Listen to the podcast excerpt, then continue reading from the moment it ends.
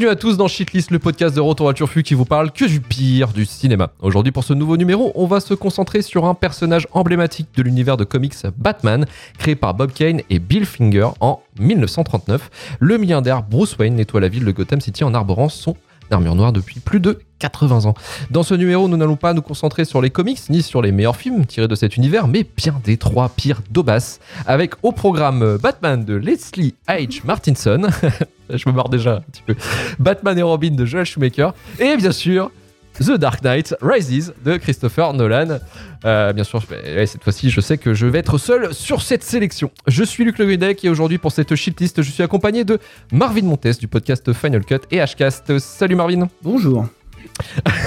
oh putain, dans un humeur, euh, vous l'entendrez au cours de cette émission, vraiment au top. Au top.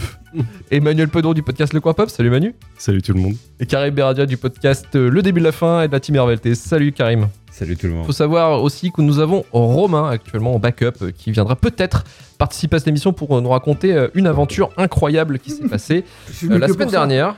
Il est venu que pour ça, hein. lui en fait il est vraiment euh, pire, pire mec. Pire mec. Et je voulais vous poser cette question avant de commencer cette émission. Quel est votre affect vis-à-vis de Batman? Et on va commencer avec le spécialiste Manu. Bah écoute, euh, je, c'est un des premiers super-héros que j'ai découvert. C'était avec la série télé des années 90 euh, que j'avais trouvé incroyable à l'époque et que je, j'ai rematé récemment euh, avec plaisir parce que ça a très bien vieilli. Et c'est un des premiers héros, euh, super-héros sur lequel je me suis mis quand je me suis mis aux comics. Je me suis mis assez tard, hein, c'était 2004, quelque chose comme ça. Et euh, ouais, c'est vraiment un héros que j'aime bien parce que c'est un connard de droite. parce que forcément, c'est un milliardaire. Mais euh, en tant que héros, il a, il a déjà l'avantage de ne pas avoir de pouvoir, ce qui fait qu'on lui écrit des histoires beaucoup plus intéressantes. En général, c'est un peu plus facile d'aller sur du, héros euh, plus street level. Et, on fait un profondément humain aussi. Ouais, ouais, ouais. Et à côté de ça, il a beaucoup d'aspects, en fait. À travers les décennies, il y a beaucoup d'aspects de Batman qui ont été plus ou moins développés. Ce qui fait que euh, cinématographiquement, on peut piocher un peu dans tout pour essayer de faire quelque chose. Et on va en parler ce soir parce qu'il y a, il y a un peu a beaucoup d'aspects de Batman qui, euh, qui ressortent ce soir. Ça marche, merci Manu. Karim de ton côté? Ben, Batman, c'est un peu comme Manu dans, dans le sens que découvert euh, gamin, beaucoup avec le dessin animé euh, des années 90. Euh, C'était l'un des plus gros crushs de, de super-héros avec euh, Spider-Man, mais qui avait l'avantage d'être euh, adapté partout parce que j'avais aussi beaucoup aimé les, les films de Tim Burton quand j'étais gamin, j'ai vraiment grandi avec. Et euh, c'est un héros qui m'a suivi un peu, contrairement à d'autres héros quand j'étais un peu début, parce que j'ai euh, eu l'occasion de découvrir deux trois autres œuvres de Batman, euh, dont une BD qu'on m'a offerte, euh, bah, Arkham Asylum, les fous d'Arkham euh, en français, roman graphique, qui, vraiment en fait c'était pas que c'est une revue de Batman, mais c'est juste que c'était euh, quelque chose qui amenait Batman, qui à avoir dans sa psychologie et bref. C'est l'un des premiers super-héros je me suis intéressé au côté un peu psychologique d'un super-héros, tu vois, qui peut être un peu barré, qui en fait euh, pas simplement complètement fou, parce que le héros en fait complètement fou. Donc ouais, c'est un héros qui, m'a toujours plu, qui, qui est toujours resté, donc c'est... Ouais. C'est un héros qui est important pour moi. Et Marvin de ton côté, euh, monsieur Grincheux, comment ça se passe avec Batman Non, ça va. Euh, bah, disclaimer habituel, hein, euh, vous savez bien, j'ai pas trop de, de culture comics, tout ça, c'est pas trop mon truc. Après, Batman, ouais, je pense que c'est peut-être le seul auquel je, je suis le plus attaché, enfin vraiment attaché, parce que, parce que je pense que c'est de tous les super-héros qu'on a pu voir sur grand écran, potentiellement le plus cinégénique, je dirais. Hmm. Euh, parce que c'est un vrai héros tragique, tu vois, vraiment, par définition, euh, il a pas de super pouvoir. C'est donc ce qui permet probablement à certains réalisateurs de se raccrocher à des genres euh, jugés peut-être plus nobles, tu vois. On va, en, on va en parler, je pense, tout à l'heure.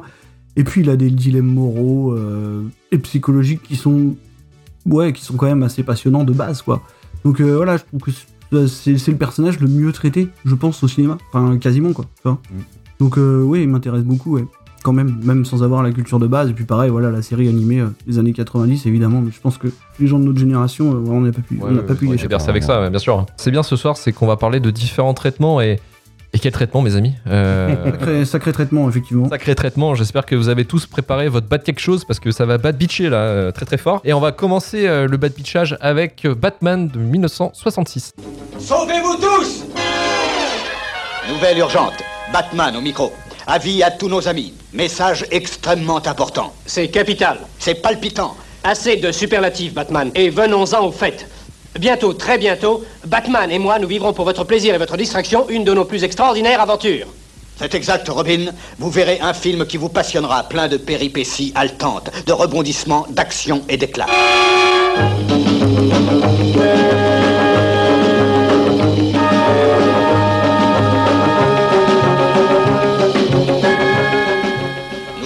Toute vitesse dans notre Batmobile.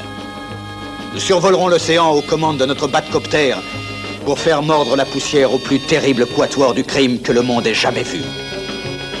Le minimum qu'ils aient pu projeter, c'est d'attaquer la Terre entière. Voici les quatre infâmes gredins contre lesquels nous luttons. La femme chat, Vous assisterez au plus parfait des crimes quand je tiendrai Batman dans mes griffes. Le jockey, Cette farce sera la dernière. Elle sera fatale, Batman.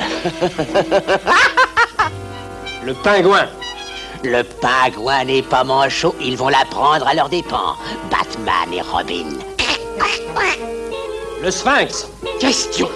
Qui saura mettre au point un attrape Nigo qui enverra Batman et Robin sur le carreau? Dans notre Batcave, nous sommes très bien équipés pour combattre ces génies du mal.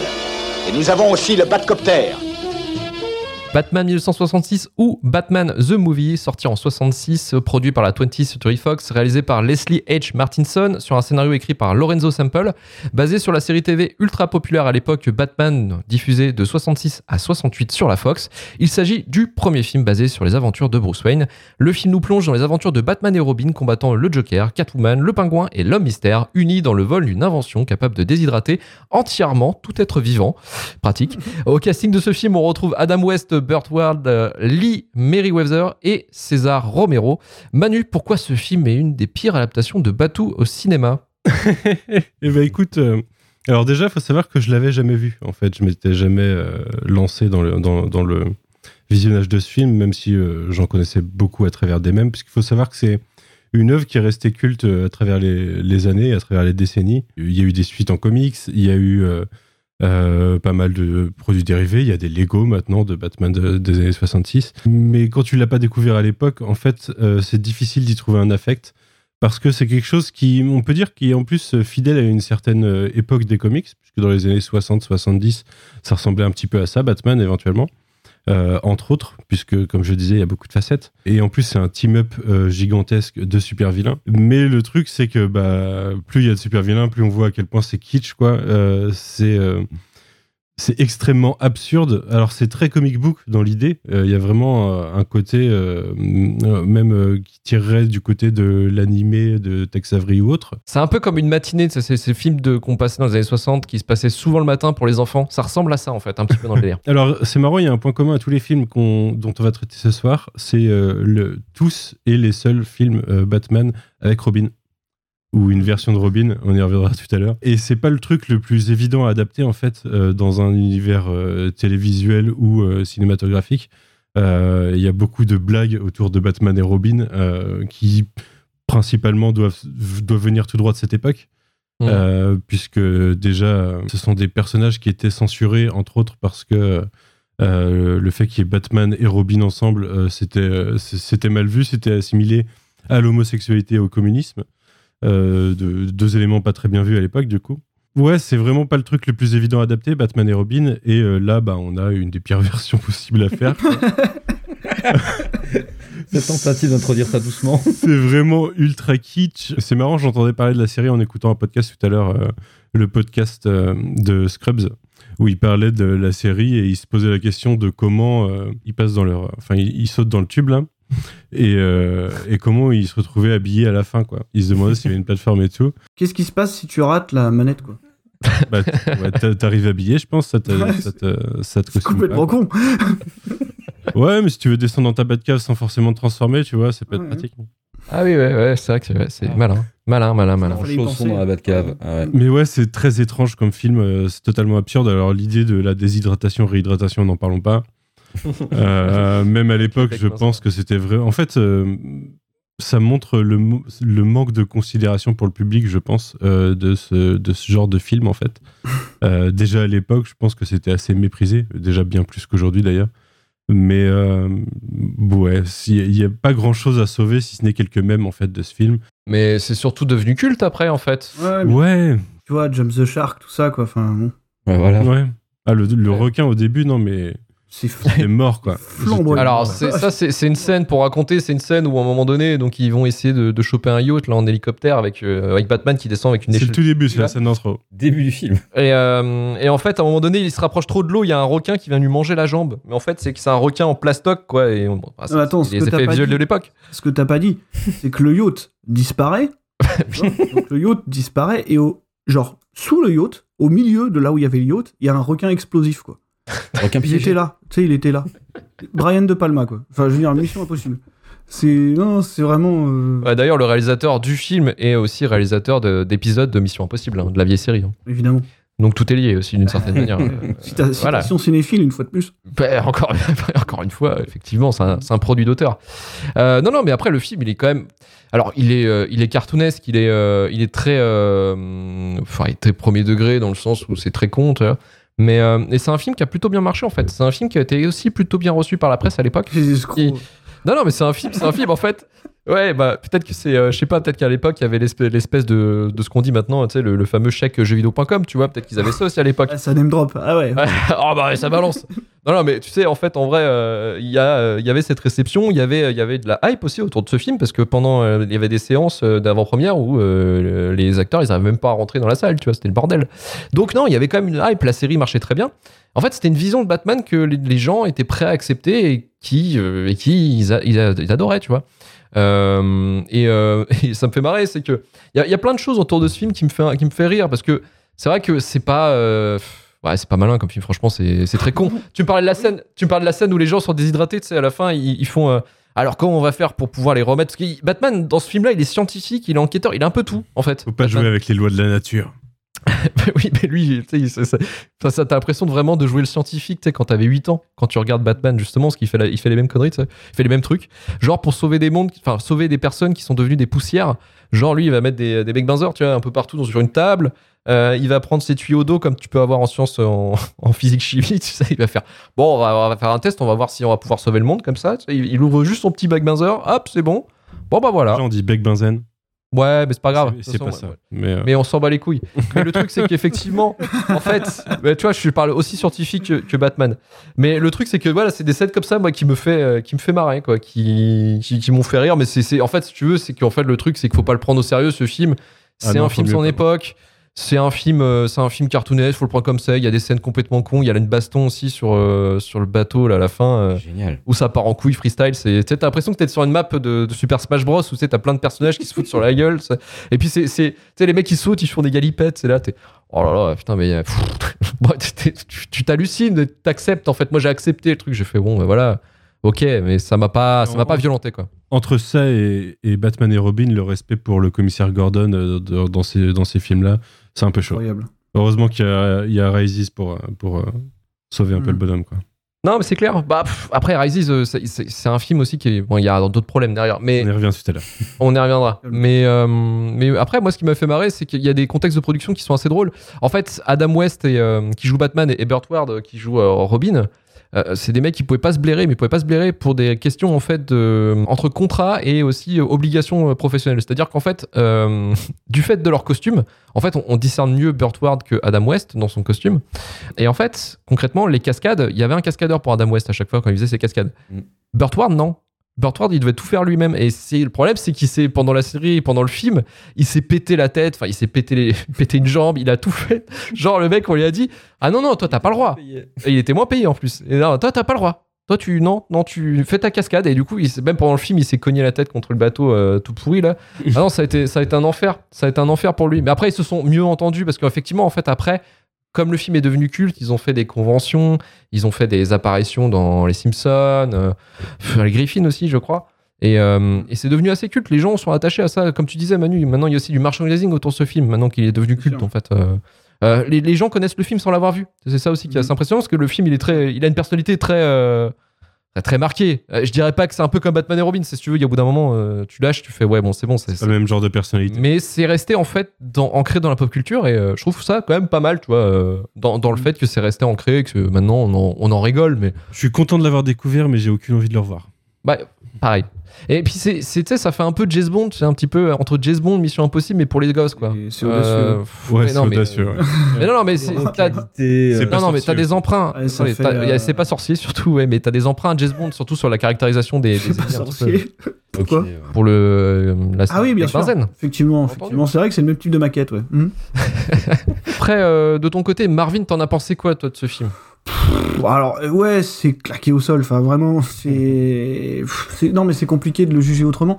Après, euh, il y a un truc intéressant quand même là-dedans, je pense, c'est d'avoir cette version du personnage qui est éminemment utopiste et positive. Euh, tu vois, je veux dire, par rapport au traitement, on va dire, euh, ultérieur euh, Même hein. cinématographique, bah, je veux dire, tu vois, avec toutes ces questions qu'on a maintenant dans le film de super-héros, euh, ces questions sécuritaires, euh, tu vois, responsabilité. voilà, la responsabilité, euh, enfin, tu vois, c'est ces questions un peu snyderiennes, pour ne pas le nommer. Bah écoute, il y, a- il y a ce truc-là qui est. Tu vois, il y a, je vois Starflord dans les commentaires qui met c'est un film charmant, et en fait, c'est un peu ça. Euh, alors, charmant, il y a, des, il y a différentes euh, formes de charme, Guillemets. on est d'accord. Voilà, énorme guillemets, mais, euh, mais voilà, il y a cette version positive de, de Batman et Robin.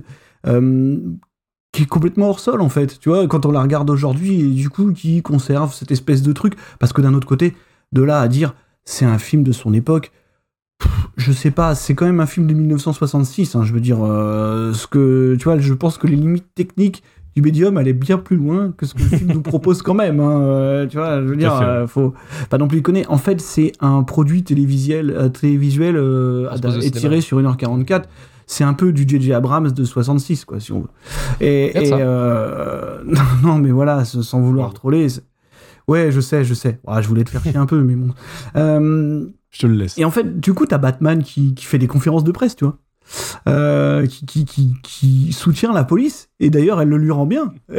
tu vois, c'est genre, euh, la police, machin, tout ça. Et, et même, tu vois, même le, le- la période de la guerre froide est traitée par-dessus la jambe, tu sais, à la légère, complet, quoi. Genre avec de.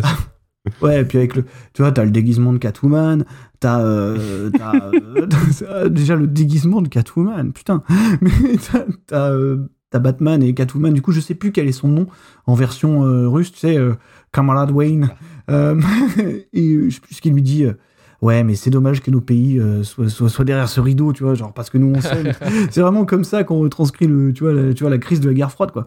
Et, et, pff, voilà, c'est, c'est, j'ai j'ai du mal à détester ça en fait, parce que parce que ça me fait marrer, quoi. Et puis tu vois, il y a un rassemblement de méchants, mine de rien, que tu retrouveras dans aucun film derrière. Dire c'est Bat, c'est Batman No Way Home, quoi. Ça veut dire, euh, non, tu vois, vraiment, On l'a dit, on l'a dit, on l'a dit. on l'a dit, on l'a envoyé, voilà, c'est Batman No Way Home. Et puis honnêtement, leur clique de méchants, elle est fabuleuse, quoi. Tu vois, c'est le, je sais plus comment il s'appelle, le rassemblement de l'Underworld ou je sais pas quoi. Ouais. Et ouais, vous avez parlé de la déshydratation, mais enfin, pendant tout, toute la durée du film, ils fomentent des plans, mais d'une puissance. tu sais, genre les mecs, c'est euh, alors vas-y, on va attirer un mec et puis on va le faire atterrir dans Oui, cette oui. chambre-là. Du coup, on va le propulser au travers de la fenêtre pour qu'il atterrisse dans une pieuvre explosive. Ah, ça réfléchit, ça réfléchit. Et moi, c'est cette guerre froide là que je veux, tu vois. C'est- non, mais je veux dire, c'est que- c'est comme ça que ça doit se passer. Euh, moi, je veux qu'on soit dans nos batcoptères, qu'on ouvre la batsuit, et qu'on sorte la bat-échelle, tu vois. voilà, c'est comme ça. C'est comme ça, et que, que tu te fasses attaquer par un requin, et que là, il y a un mec qui fait passe-moi le l'anti, euh, bah, le bat spray anti-requin. Enfin, oh, oui. voilà. C'est ça que je veux voir dans la vie, tu vois. Euh, voilà, non, il y, a- il y a que ça qui m'a fait. Et puis bon, alors effectivement, il y a, c'est un film euh, extrêmement grotesque. Et d'ailleurs, je me suis posé une question euh, parce que je me posais vachement la question. On va y revenir après, mais pendant Batman et Robin, je me disais putain, mais pourquoi il y a autant de plans débulés dans Batman et Robin? Euh, Il n'y a pas un plan, enfin, j'exagère, la moitié des plans du film, tu sais, la caméra est jamais sur son axe. Je me dis peut-être est-ce un clin d'œil cinéphile de Joel Schumacher à, à Batman 66 où tu simules euh, les parties en bateau avec, euh, avec des plans débulés, tu vois. Non, t'as eu le temps de t'ennuyer d'aller trop loin. Là. Et non, mais peut-être. Non, mais tu sais, c'est le genre de clin d'œil à la con euh, que tu pourrais faire. Honnêtement, tu vois, c'est le genre de truc qui pourrait passer. Donc, euh, je me suis posé, euh, je me suis posé, je me suis posé la question. Voilà. Sinon, c'est quand même très long. Euh, ça, voilà. Ouais, il dure 1h30, je crois, en plus. hein. 1h44. 1h44 Ah oui, 1h44. Pour être, euh, pour être précis, donc euh, voilà, c'est compliqué. Et oui, oui, effectivement, après tous les personnages secondaires euh, valent que dalle. Enfin, tu vois, César Romero, il est un petit peu resté dans le truc, parce que voilà, ah, c'est marrant. Mais vous avez remarqué Surtout, surtout sa moustache. Ça, sa moustache. Eh, ouais, c'est le c'est le pré Henri Cavill en fait. C'est-à-dire qu'ils ont pas pu enlever la moustache euh, en post prod quoi. Tu sais, c'est un peu le même problème que. Parce qu'il a refusé de se raser. Il a dit, oh, alors, c'est bon, quoi. Et voilà, bah, tu vois, il y a rien à dire sur ce truc-là, mais mais c'est difficile de le détester. euh, voilà, il y, a- il y a un côté, en fait, il y a un côté cheap sympathique euh, qui, qui me le rend pas désagréable. euh, voilà, Très bas de sympathique, alors, finalement. plutôt plutôt bas de sympa, je dirais. Bas de Sympa, sympa. ouais. Bas de sympa. Effectivement. Effectivement. Euh, bas de Karim, comment était cette de séance J'aurais été déçu que tu la fasses pas celle-là. Euh, ça n'a pas été si bas de déplaisant. Oh. Euh, bah, c'est un film, en vrai, euh, c'est un film que je connaissais bah, comme Manu, c'est- je, je l'avais jamais vu, mais je le connaissais quasiment déjà, en fait, parce que chroniqué, mémé, tout ce que tu veux. Et euh, bah, en fait, déjà, c'est- tu sais complètement dans quoi tu te lances, donc euh, tu, tu vas jamais te faire froisser. Et très vite, tu comprends effectivement que c'est un épisode, euh, c'est un épisode d'une heure, d'une heure 44, quoi. Donc, bah, ton seuil d'exigence, déjà, il est vachement bas. Et donc, ça rend le film euh, bah, relativement divertissant parce que, euh, en fait, il y a, il y a trop de trucs que tu comprends pas comment ça a pu rentrer. Enfin, comment les gens ont pu imaginer ça Je veux dire, le film s'en bat les couilles, mais de tout. Et, et ça transpire une espèce de liberté de vivre où les gars ont fait ce film-là, ils s'en battaient les couilles. Ils savaient que c'était bidon, que les stock shots allaient pas, que les raccords allaient pas du tout, que l'homme mystère, mais faut parler du sphinx dans ce film-là. mais Ah, c'est- putain, c'est non. quoi ce mec qui a pris du dans un slip trop petit? Je veux dire, il a un côté Michael Fassbender sous acide dans Prometheus ou ça m'a fasciné. Et, et puis pareil, je veux dire, faut pas piéger les animaux avec de la TNT, c'est pas sympa. je veux dire, c'est ouais. et Donc le film, il en devient C'est communiste même. Ni déshydrater les gens. hein. C'est. euh, Ouais. Ah, c'est pas très Ouais, cool. c'est pas gentil. Ouais. Donc c'est et t'as en fait c'est celui-là je l'ai vu en plus accompagné, je l'ai vu avec euh, avec ma compagne et donc c'est devenu très vite très drôle donc Pourquoi t'as fait ça? euh, elle a réussi à esquiver les deux autres. Ah, Donc, ouais, pas euh, celui-là. elle a surtout réussi à esquiver Batman et Robin, bref. Mais celui-là était là et en vrai, elle revenait chez le kiné, ça l'a détendu, c'était bien. bref. Mais non, en fait, c'est limite. Je suis content euh, d'avoir fait la culture, tu vois, tu sais, genre en mode, euh, je m'en passerai de l'avoir vu, mais j'ai eu l'occasion pour le regarder. Maintenant, je sais vraiment de quoi je parle. J'ai pas la sensation quand j'en parle euh, d'être un peu un escroc parce que je l'ai jamais vraiment vu, mais je sais que le film à travers les choses. Donc ça va. Après, c'est en dehors d'un prétexte comme la shitlist. ouais, c'est la science. euh, À la science, quoi. Ouais. Mais le film est quand même extraordinaire parce que c'est, il y a vraiment, je sais pas si c'est l'air du temps années 60, je, mais dans ma tête, j'imagine que les années 60 sur plein de trucs c'était la merde, mais il y avait un côté peut-être dans la création où il y avait plein de règles en moins et des fois ils osaient s'en battre les couilles. Et c'est un peu, tu sais, genre comme Barbarella, c'est pareil. Ils ils osent vraiment s'en battre les couilles, tu vois. Ouais, c'est le cahier des charges était moins, était moins rempli euh, au niveau C'est aussi des, euh, le des checks à faire. C'est aussi le film où ils s'en battent le plus les couilles de l'identité secrète de, de Batman dans le- par rapport au masque. Euh, je sais pas si vous avez remarqué, mais il y a des close-up pendant la fameuse conférence de presse, du coup, tu sais, t'as Catwoman qui se pointe et qui lui dit, ouais, vous pouvez enlever, votre masque et tout. Et là, il lui fait tout un laïus, c'était super paternaliste, super moralisateur, genre, euh, il faut pas enlever nos masques parce que c'est pas pour nous, c'est pour euh, nos proches, machin et tout. Même nos familles savent pas qui on est. Mec, t'as un bandeau, là, qui fait cette taille. Mais tu sais, vraiment, on te le montre, quoi. Euh, tu vois la gueule d'Adam West, tu le reconnais pas, sérieusement. Euh, je- mais c'est ça, tu vois. Mais ça, ça fait partie de ce truc. Euh, genre, euh, il faut une suspension d'incrédulité, mais genre puissance 4000, tu vois. Ah ben oui. Mais, euh, mais le film rentre C'est tellement. comme pas dedans reconnaître Catwoman, c'est chaud aussi. Ah oui. Franchement, Ah il oui. y a cette scène improbable, mais la- cette scène sur le bateau est La fantastique. Ah, avec la reprise de la musique. Elle est censée, elle est censée être, euh, être kidnappée euh, sous son Ah oui. identité de, de, de, de crush de Bruce Wayne, tu vois.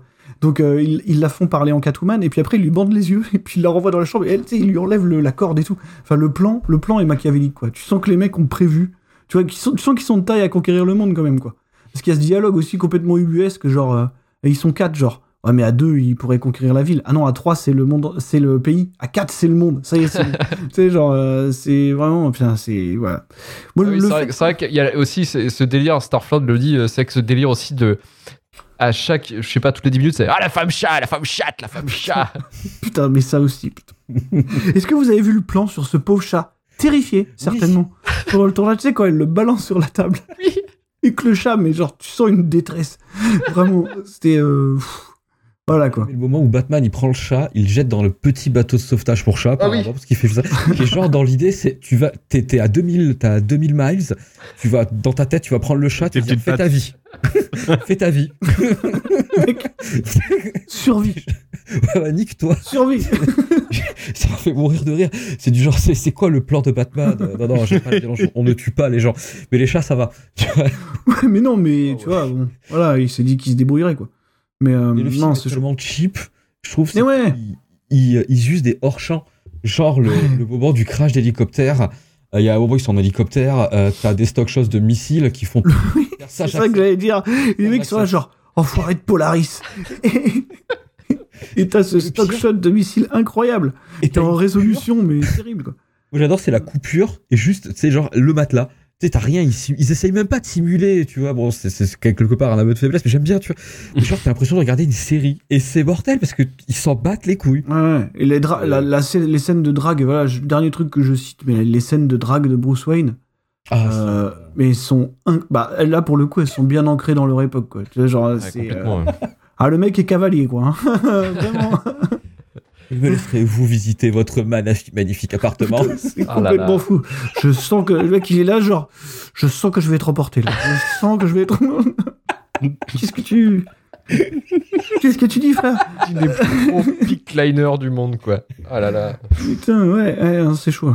Ah, c'est bat cool, hein. Franchement, c'est bien un bat de marée. C'était- de gênant. hein. Ah, c'est pas de gênant, ouais, putain. Mm. Alors, on va voir si le prochain film va être. Euh, va, va dépasser justement ce stade de, de de gênance dans notre bat, euh, bat génétrie. C'est parti avec Batman et Robin.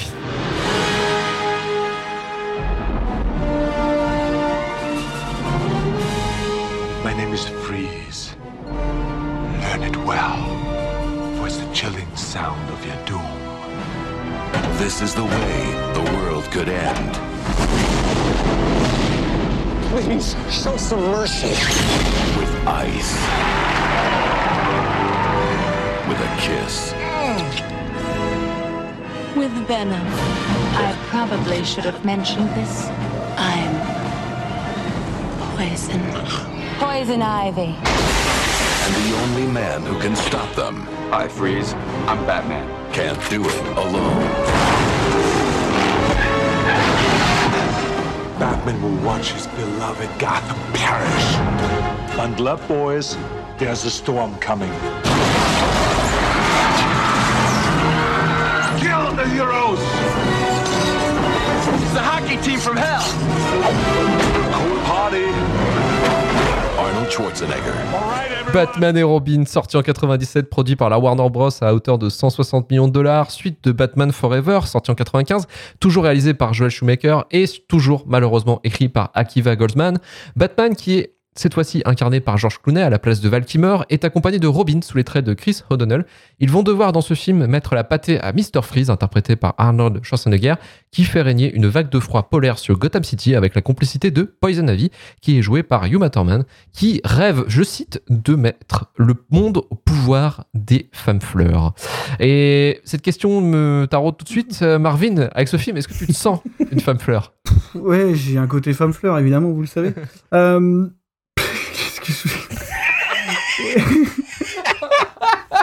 Je... peux, je, peux, pas- je peux pas vivre ça.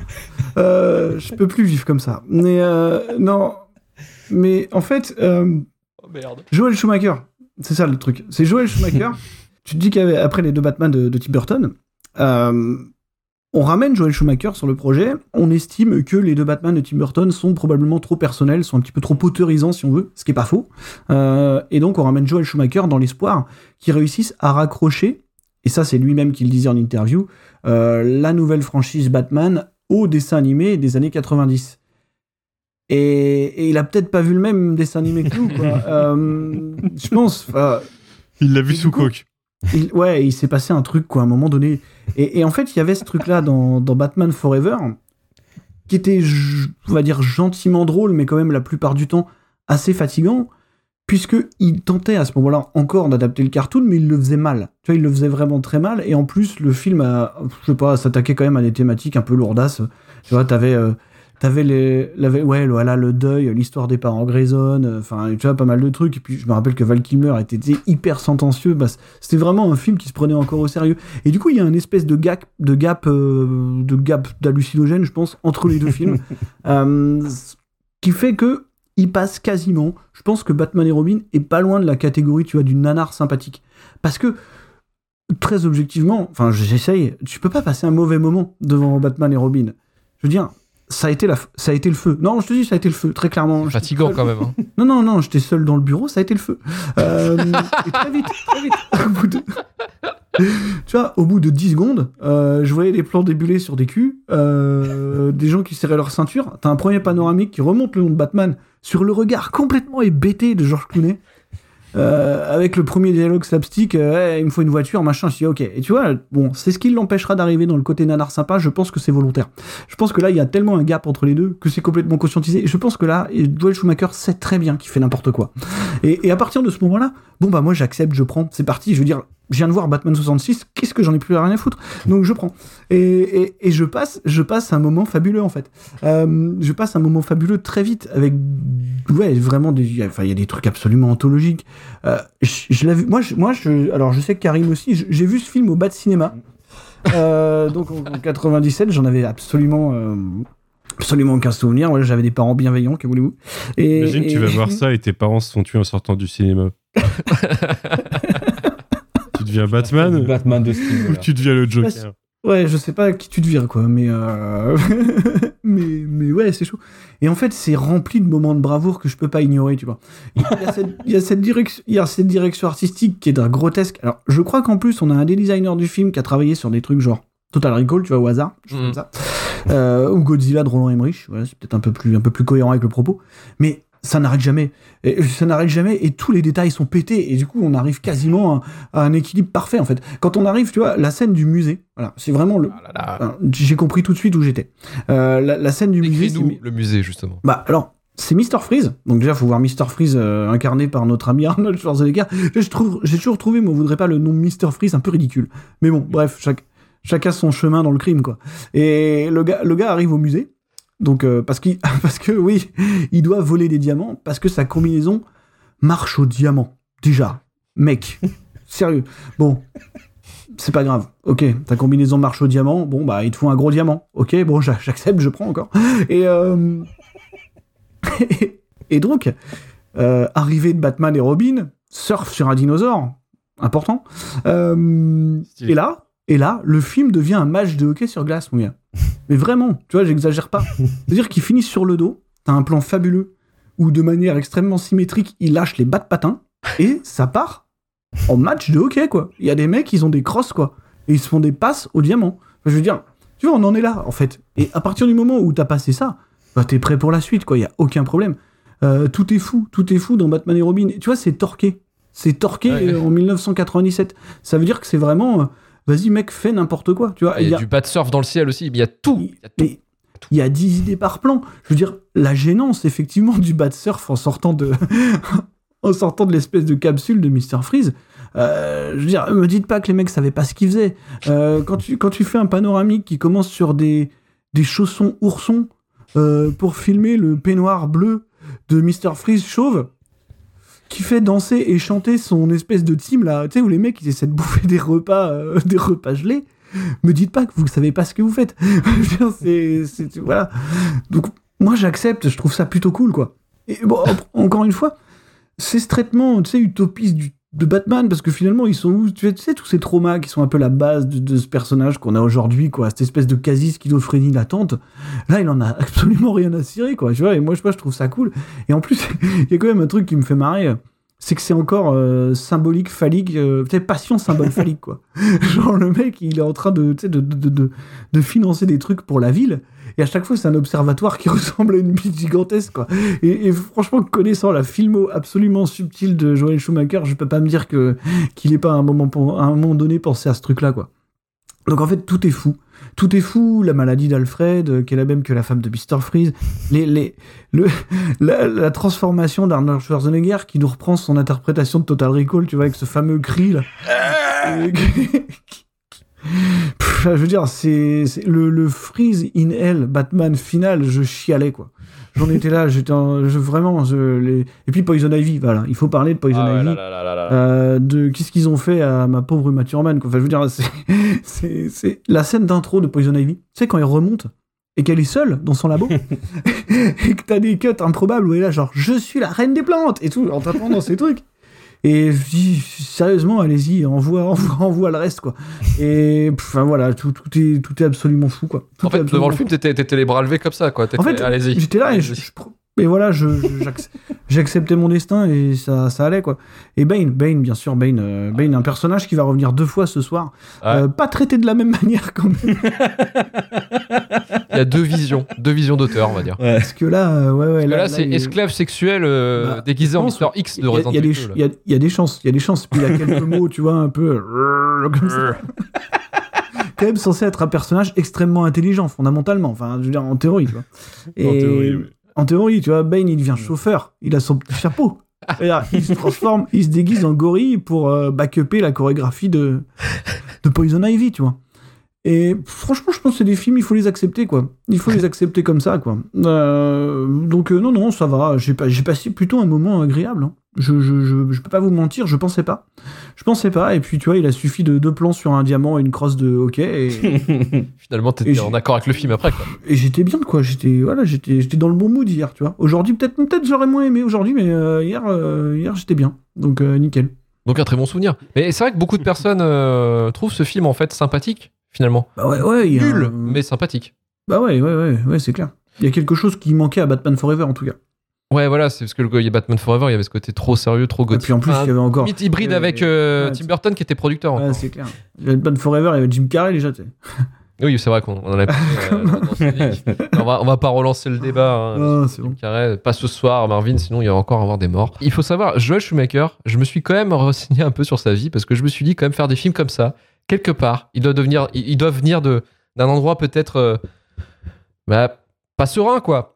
Et bingo, c'était le cas. En fait, c'est c'est un réalisateur euh, qui a grandi euh, dans les quartiers défavorisés de New York, en fait, lui.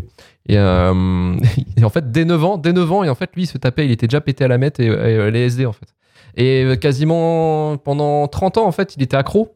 Il a vraiment pas enfin, vécu Batman la série animée comme nous, du coup. c'est ce que je- Ouais, c'est pour ça, voilà, c'est Batman de la série de 66, lui, il l'a vu euh, différemment. Hum, C'est éclairant ce que tu nous dis, quoi. C'est vraiment comme ça qu'il l'a vu, quoi. Et euh, en fait, il était, euh, il faisait, lui, il a, faisait des- il a fait des grandes études pour devenir couturier. Euh, il s'est démerdé pour devenir couturier. Il était fashion designer en fait. Il est, comme, il est rentré comme ça en fait dans le cinéma. Lui, il est rentré comme costume designer en fait. Tu vois, on voit qu'il a du goût, ouais. Hum. Il a son goût à lui. Il a son goût à lui, mais faut le voir. Il y a des photos de lui. Il faut, faut regarder comment il est, il est fringué. C'est le mec excentrique as fuck, quoi. C'est euh, et bon, euh, quand tu vois le film, tu, tu comprends. En fait, tu comprends que c'est quasiment un film d'auteur, quasiment. Tu vois, c'est vraiment lui. Il a dit. Non, Alors, on m'a demandé, on m'a demandé de faire un film de cartoon. Voilà, je fais mon interprétation de ce que c'est un film de cartoon. Parce que les producteurs de la Warner, ce qu'ils m'ont demandé, c'est, bah mec, euh, le dernier film était trop dark. Là, on voudrait bien targeter vraiment les, euh, les enfants, en fait, et vendre des jouets. Et lui, il a compris, en fait, les, les ordres des, des exécutifs. Il a fait jouets, hmm, cartoon, hmm, LSD. Du coup, il est parti là-dessus. Et, et c'est parti en, en freestyle total. Et, euh, et lui, en fait, il a fait. euh, il est rentré aussi par hasard. Enfin, il a. Tout est par hasard chez lui parce qu'il est rentré dans le cinéma parce qu'il était designer. Il est rentré dans le poste de réalisateur parce qu'il devait remplacer au dernier moment John Landis. Il avait abandonné un film, en fait, il avait abandonné, John Landis avait abandonné le film euh, La femme qui rétrécit, euh, qui est un film incroyable, hein, qu'il faut voir, et du coup, il l'a remplacé en tant que réalisateur sur ce film-là, qui est sorti en, en 81. Après, il, a pas mal bossé sur des comédies musicales aussi, lui, euh, Joel Schumacher. Donc, il y a- en fait, il y a pas mal de thèmes que tu retrouves de sa carrière, que tu retrouves dans ce film-là. Ah, Ça aurait viré euh, comédie musicale à un moment, ça m'aurait pas étonné. hein. Bah ouais, mais ça le fait un petit peu des Pour les fois. hein. batailles de gangs. On y est presque. là. On y est presque, hein. on on est à la frontière. euh, On est à la un frontière. côté 4, hein, le film, des fois, quand même. Hum. ouais. Ouais, Les c'est 4, vrai. c'est la pièce de théâtre. Un petit peu, euh, mais en, en mode LSD, quoi. Le film se comprend quand tu regardes la carrière de Joel Schumacher là-dessus, tu vois.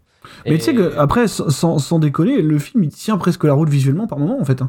Enfin, contextuellement par rapport à 1997, euh, il y a des inserts numériques qui sont pas atroces par rapport à la moyenne de ce. Et l'intelligence de le faire un peu dans le noir, de pas trop. Ouais, le- ouais, bah, bah, bien sûr. Eh, Et, euh, les gars. mais, mais tu vois, la direction artistique a au moins le mérite d'être cohérente avec le propos, quoi. c'est vrai. Euh, voilà. Non, non, mais ça- en plus, c'est vrai. Et, justement, tu faisais des, euh, des allusions comme quoi il y avait des, des- des symboles phalliques, euh, c'est à moitié crypto-gay. Ah bah oui. C'est qu'il est gay, en fait. Euh, euh, Schumacher. bah oui, c'est un, un gay, mais c'est vraiment un gay ouvert, quoi. Lui, c'est vraiment, lui, il parle de sa sexualité tout le temps. Euh, il, a fait des, il a fait des interviews, ça m'a fait rire. Il a dit, euh, on lui demandait en fait un petit peu sur sa carrière, bah, qu'est-ce qu'il faisait, et quelle est un petit peu sa vie. Et lui, il dit, oh, bah écoutez, moi j'ai euh, bon, j'ai fait l'amour à, à entre 10 000 et 20 000 personnes. Il a niqué, en gros, pour lui, il a niqué tout New York. et tu sais, il est comme ça, il est cash en, en- en interview, t'es là, t'es en face, tu dois être là, mais ouais, bah c'était pas vie. trop la question en fait que je te pose. Mais c'est bien, c'est bien. Non, mais du coup, ça m'a fait rire. Quoi. Euh, non, non, c'est vraiment quelqu'un de. Mais c'est quelqu'un d'entier, en fait. Et, et parallèlement, quelqu'un de peut-être de maladroit euh, dans, dans ce film, quoi, finalement. Ah oui Et voilà, c'est pour ça que je- euh, ce film-là, en soi, j'ai pas trop de. C'est pareil, je suis plutôt dans la, dans la team. euh, je- il est chiant, il est, il est chiant parce qu'en fait, c'est- au bout d'un moment, c'est fatigant de voir des, des couleurs dans tous les sens. De, ça s'arrête jamais. Tu vois, le rythme, il est frénétique, quoi. Mais euh, mais il y a quand même un côté sympathique, euh, une touch un peu euh, années 90 dans la façon dont. dont Ouais, il est complètement ancré dans son époque, quoi. Ah Il y a un truc comme ça qui le rend sympathique, ouais, malheureusement, presque. Mais ouais, mais c'est ça. Et normalement, on devrait pas avoir. Enfin, on devrait pas avoir. On est plutôt justement à chier sur les nanars, ou des trucs comme On ça. n'a plus honte, on pas plus honte, c'est fini. Mais voilà, c'est maintenant, on est, on est, on est open là-dessus. Et je vais demander à, à Manu, euh, qu'est-ce qu'on a pensé justement de, de Batman et Robin? Tu l'avais déjà vu aussi, peut-être euh, Oui, oui, oui, j'ai Ouais. vu plusieurs fois, t'inquiète. Ouais, non, moi, c'est de la merde quand même. hein. Euh, Oh. ré- rétablissons les choses. Je suis désolé, c'est plutôt nul. Euh, alors, ce qui est, Ah ce oui, qui est mais on marrant, n'a pas dit le contraire. c'est qu'il y a pas mal d'éléments qui sont vraiment euh, ce qu'ils ont fait de plus fidèle aux comics dans les films, euh, sauf que d'un point de vue filmique et dans la façon dont il a décidé de d'écrire ça, c'est totalement nanar, quoi. C'est c'en est ridicule. D'ailleurs, euh, bien avant euh, Space Jam 2, on avait un caméo quasiment de Orange Mécanique dans le, Mm, vrai. dans le film. Alors, ce qui est intéressant, c'est, je trouve que c'est peut-être le film qui traite le mieux d'Alfred dans la relation, enfin dans, dans le développement du personnage et, et éventuellement son héritage. Euh, Il y a un très bon Alfred dans la trilogie Nolan, mais il n'a pas le même développement en fait. C'est plus en, en rapport direct à, à Bruce Wayne. Euh, ce qui est pas évident, c'est qu'en face, George Clooney en Bruce Wayne, c'est littéralement toujours. euh, il te regarde de haut en penchant un petit peu la tête avec ses mains dans les poches tout le temps. En fait, il ne fait rien d'autre. Je pense qu'il Mm. sort sa main de ses poches uniquement à la fin sur le, le, le Power Rangers, euh, enfin le, le Partners. Mm. Mais, mais sinon, il- déjà qu'il est ridicule en Batman, mais en Bruce Wayne, il donne rien en fait. Il y a zéro implication, c'en est triste quoi. Il a le charisme euh, uni en enfer, quoi. C'est euh, zéro. Ouais, bah après, c'est Georges Clooney, vous le découvrez pas. hein. Oui, non, mais voilà, c'est ça. Et encore, il est encore loin de ses succès. Enfin, il est, il a quelques années de ses succès encore Ah. de, de début 2000, quoi. Ouais, ouais, ouais. Il y a un moment où il s'améliore quand il commence à faire ses, ses films de connards, là. Euh, Ces films qu'il réalise, là, In, In- In the Air, tout ça, là. Oui, oui, oui, mais ça, c'est Ah fin ouais. 2000, ouais, plutôt. ouais. Mhm. Ouais, et puis à côté, euh, franchement, vous en avez parlé, les vilains, c'est ridicule. Enfin, euh, les trois, les trois, il y a rien, qui- y a rien à sauver. Poison Ivy. euh, alors, ce qui est intéressant, c'est que souvent, euh, on en fait. Enfin, c'est une éco-terroriste, donc c'est un peu compliqué. On est obligé d'avoir un discours de droite pour justifier que l'éco-terroriste. euh, euh, C'est vrai que j'ai oublié ça. Hmm. Oui, Parce oui, que c'est je me suis dit, est-ce que est-ce que c'est le vrai discours du film, tu sais, euh, le moment où elle a ses revendications, genre arrêter de polluer parce que parce que Bruce Ouais, c'est ouais, non, mais, mais rapidement, ça dérive. en- C'est juste une super vilaine lambda. Et lui, il te dit, mais les gens d'abord, madame, les gens d'abord. Le discours de connard, hein, clairement. Mais, On euh, s'en fout des plantes. Je me fais Certaines choses qui marchent pas, voilà, c'est comme ça. D'ailleurs, il y a le même discours dans Dark Knight Rises qui est assez marrant. J'ai un peu d'affection pour, euh, comment il s'appelle C'est Chris O'Donnell qui joue. euh, Ouais, c'est Chris O'Donnell, Robin. Euh, J'ai un peu d'affection pour lui. Je trouve ça un peu triste qu'il ait eu ça comme film pour jouer Robin parce que je pense qu'il y avait un potentiel. Peut-être. Mais que là, on n'y a pas donné grand chose à faire et que c'est un peu triste. D'ailleurs, fun fact, hein, tout le casting, euh, comme dit Michael Sayadas dans le chat, hein, tout le casting euh, a demandé pardon pour le film, hein, même le réalisateur. Ouais, ouais, ouais. ouais. C'est triste pour Alicia Silverstone aussi. Ouais, c'est vrai. Mais euh, ouais, à, à côté de ça, le film, c'est vraiment. Enfin, ils ont, il, il a fait ce qu'il pouvait faire de pire sur le personnage et sur les, sur les vilains, en fait. C'est, ça n'a pas le côté kitsch pour moi de Batman 66. Euh, là, c'est, c'est juste ridicule pour son époque, je trouve. Surtout en passant après les Burton et euh, un Forever qui, com- qui commençait déjà. euh, je trouve que Double Face et, euh, et euh, le Sphinx euh, sont assez ridicules. Mais, euh, Mais il a plutôt marché hein, comme en- film hein, après euh, Batman Forever, Mm. quand même. Ouais, ouais, ouais, mais il était bien mieux que ça en fait. Il était bien mieux que Batman et Robin pour moi.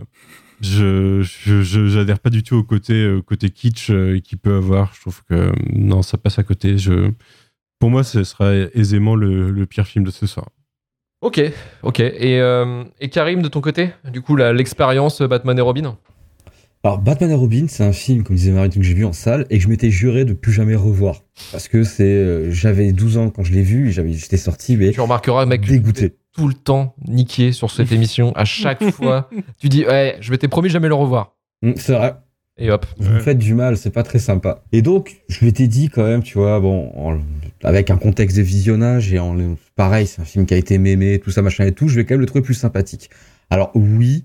Mais en fait, moi, le film, il s'est passé en, deux temps. C'est que, sans raconter le film, parce que l'avait très bien fait, mais le début, comme dit Marvin, t'es, tu, oui, effectivement, tu, comprends. Voilà, c'est ça en mode, ah, ok, d'accord. En fait, on regarde pas un film, euh, on regarde, euh, un espèce de, de truc qui veut à la fois vendre des jouets et pérenniser une licence, tu sais pas trop. Et effectivement, il devient très drôle. Par contre, il devient usant parce que ce film est, beaucoup trop long. Il fait plus de deux heures. Et en fait, il y a le moment où le film m'a accroché parce que je l'ai pris comme un nanar. Le moment où le film où j'ai complètement perdu, en fait, je sais plus. Euh, Alfred malade, il se passe des trucs, la prison, je sais pas, euh, trop.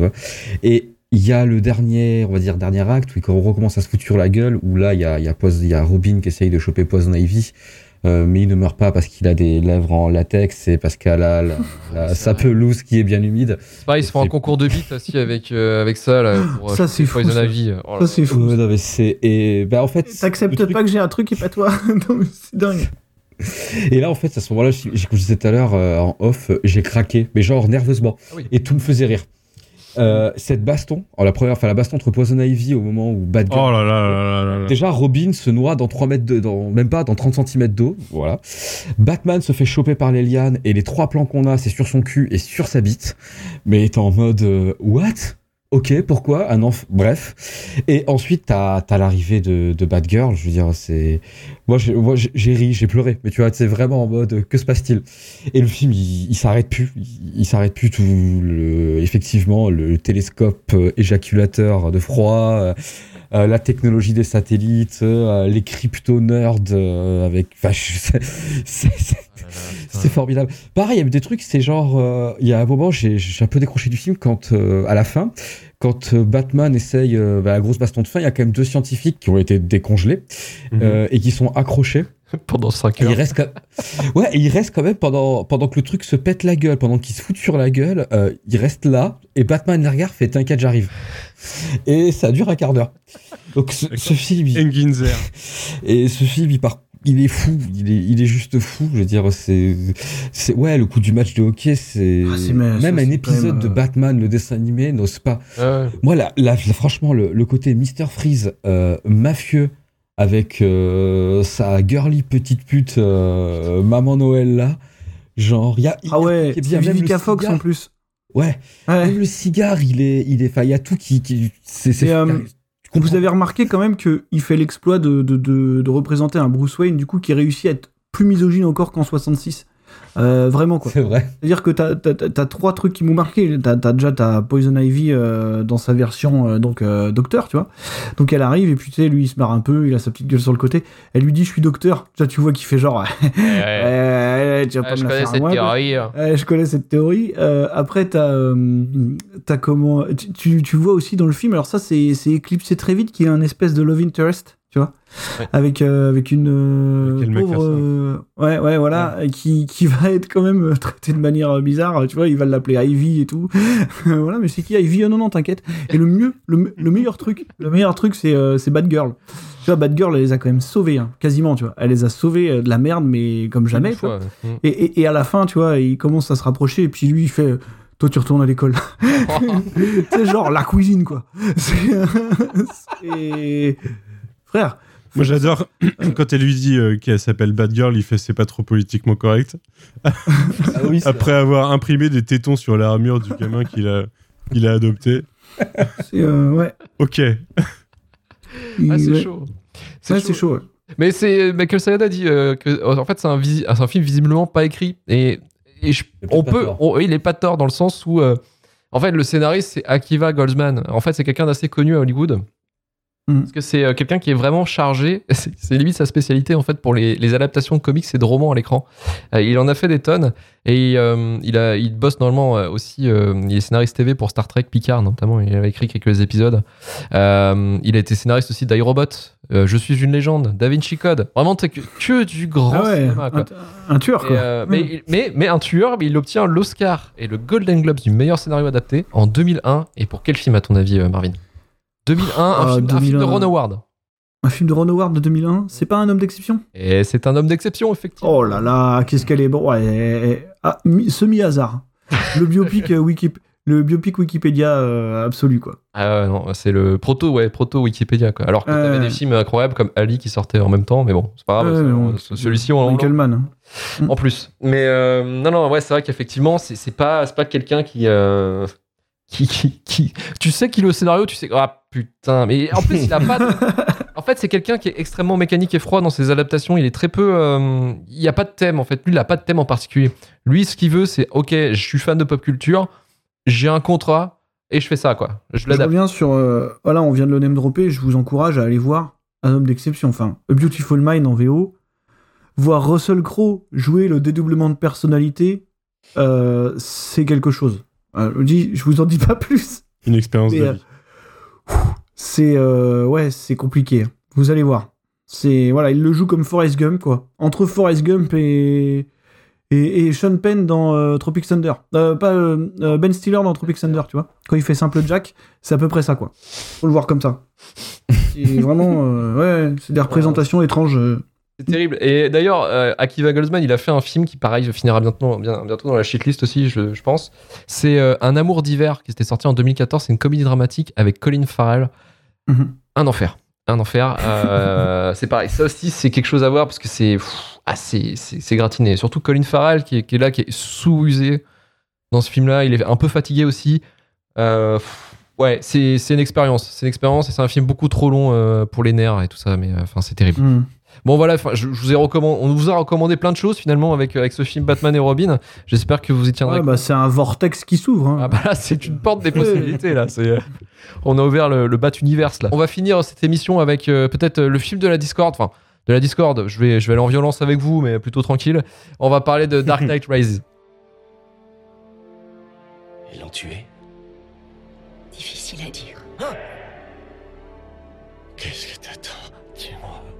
Il faut que ta punition soit plus dure.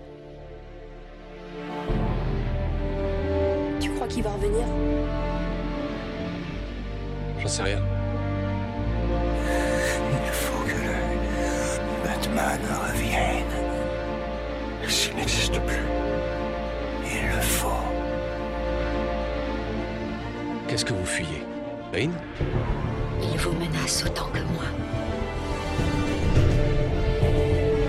Refuse de vous enterrer. J'ai enterré assez de Wayne comme cela.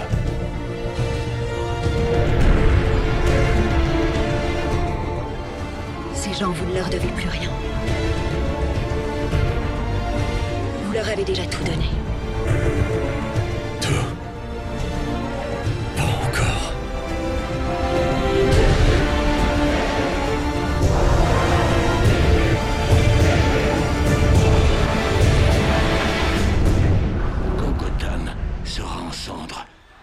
Je t'autoriserai à mourir.